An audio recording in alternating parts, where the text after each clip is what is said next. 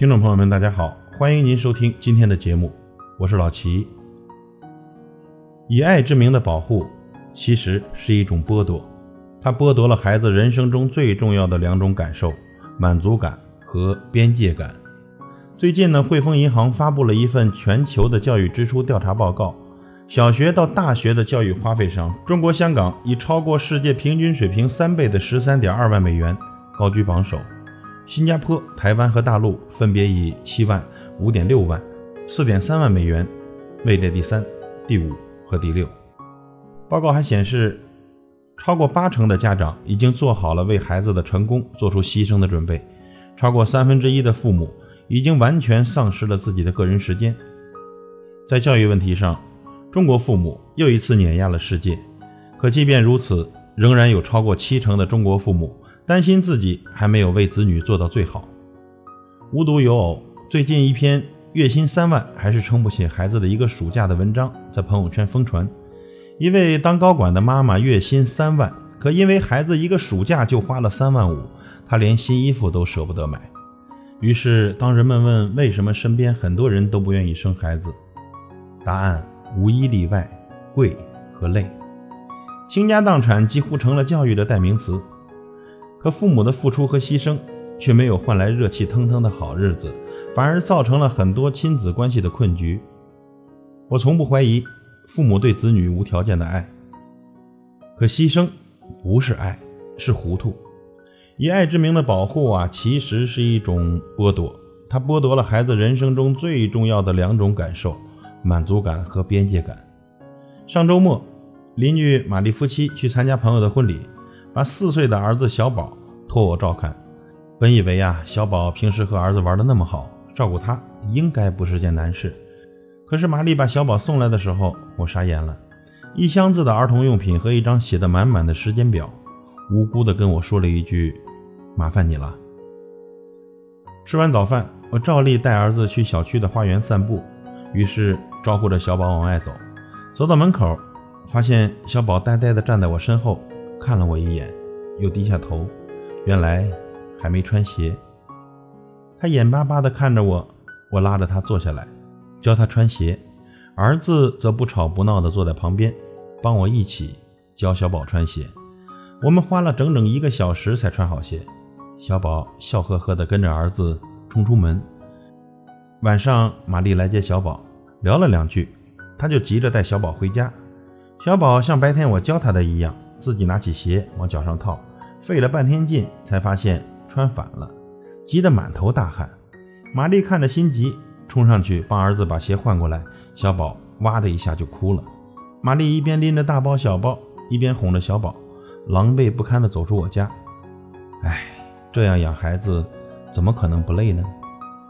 根据德国的心理学家埃里克森的新精神分析的人格理论，孩子从一岁起。就会形成关于自我的观念，三岁就会进入自尊期，开始寻找自我价值。而在这个时期里，父母对孩子的过度帮助会让他们觉得自己无能为力，从而呢产生挫败感。孩子需要的是被需要和被肯定的感觉，而这种感觉来自于独立完成一件力所能及的事，或者伸出援手为他人提供帮助。而事实上，在很多的家庭里，孩子却只是问题的制造者。以孩子为中心的家庭里，还有另一种危险：孩子没有界限感。孩子摔倒的时候，我们立刻飞奔过去扶起孩子，拍掉他身上的灰尘，用各种方法哄他开心。孩子背不动书包的时候，我们想也不想就伸手接过那个其实并不沉重的书包。全能父母的跨界帮助，很容易让孩子把自己本该承担的责任当作是父母的义务。所谓界限感，就是自我和他人的差别。小时候没有被尊重界限感的孩子，长大以后也不会懂得尊重别人的界限感。很多父母都有一种困惑：爱的少的孩子缺少安全感，爱的多了又容易变成溺爱。有那么几个关键值得思考：一，在安全范围内让孩子感受挫折，害怕孩子受伤害是父母最大的焦虑。但父母的敏感却会让孩子变得无比脆弱。美国临床心理学家温迪·莫格尔就曾说过：“当父母倾尽全力不让孩子体验到不适时，他们长大后反而不知道如何面对正常的挫折。生活里，你一定经常能够看到孩子哇哇大哭的时候，父母总是第一时间冲上去安抚他们，用各种各样新鲜的玩意儿转移他们的注意力，以至于孩子从来没有完整的体验过一次疼痛、难过、恐惧的感觉。可是，没有体验就不会成长。孩子啊。远比我们想象的坚强得多，他们有自己的方法处理伤痛，维持秩序，而父母的工作啊，是在适当的时候给予孩子提示和帮助，而不是直接代替他们解决困难。第二点，为孩子设立界限，温柔却坚定地说不。父母对子女的爱并不是越多越好，合理的设置界限，才是爱孩子最好的方式。当他知道。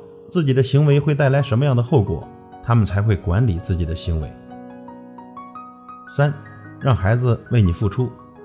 每个人都有自我实现的需要，孩子也是，但他们自我实现的方式比成人简单的多。很多你眼中微不足道的小事，比如洗一只碗、倒一次垃圾，甚至只是伸手去摁电梯键，他们都能感受到自己的价值。而父母需要做的，只是让出一个身位。孩子并没有我们想象中脆弱，而父母要学会在孩子面前示弱，让他们像闯关一样帮你来解决问题。当他们帮你做事的时候，才能找到被需要的感觉。比如我前阵子运动受伤，脚踝肿得老高，疼得根本无法走路。我十岁的儿子告诉我：“爸爸，我就是你的小拐棍儿，你可以扶着我走。”晚上临睡觉前，儿子又跑过来跟我说。爸爸，夜里你要是想喝水，就叫我，我去给你倒水。再比如，我前几天因为工作，早晨三点就出门了，晚上回到家，累得我躺在沙发上就不想动了。儿子端着满满的一大杯水，晃晃悠悠的过来了。爸爸，喝点水吧。累了吧？一会儿你先洗澡。我说为什么呀？儿子说你不是累了吗？你先洗澡，先上床，一会儿我给你按摩按摩。孩子能有这份心。我还是很欣慰的，尽管我知道，孩子是想借着给我按摩的机会，用我的手机看一会儿动画片。糊涂的父母会一味的为孩子付出，聪明的父母却懂得孩子越付出，亲子关系越好。心理学上有一个南风效应，北风和南风比威力，看谁能把行人身上的大衣脱掉。北风首先来一个寒冷刺骨，结果行人把大衣裹得紧紧的，南风则徐徐的吹动。行人一热就脱掉了大衣，结果南风获得了胜利。父母就如同这阵北风，无论外力多强，也比不上孩子内心的自发力量。一个人愿意成长独立，不是因为有人告诉他成长多重要，而是成长的过程里他找到了内心的满足感。每个人都有自我实现的需要，孩子也是。朋友们，我们静下心来想一想，在我们的家庭里。父母不是付出的不够，而恰恰是付出的太多了。感谢您的收听，我是老齐，再会。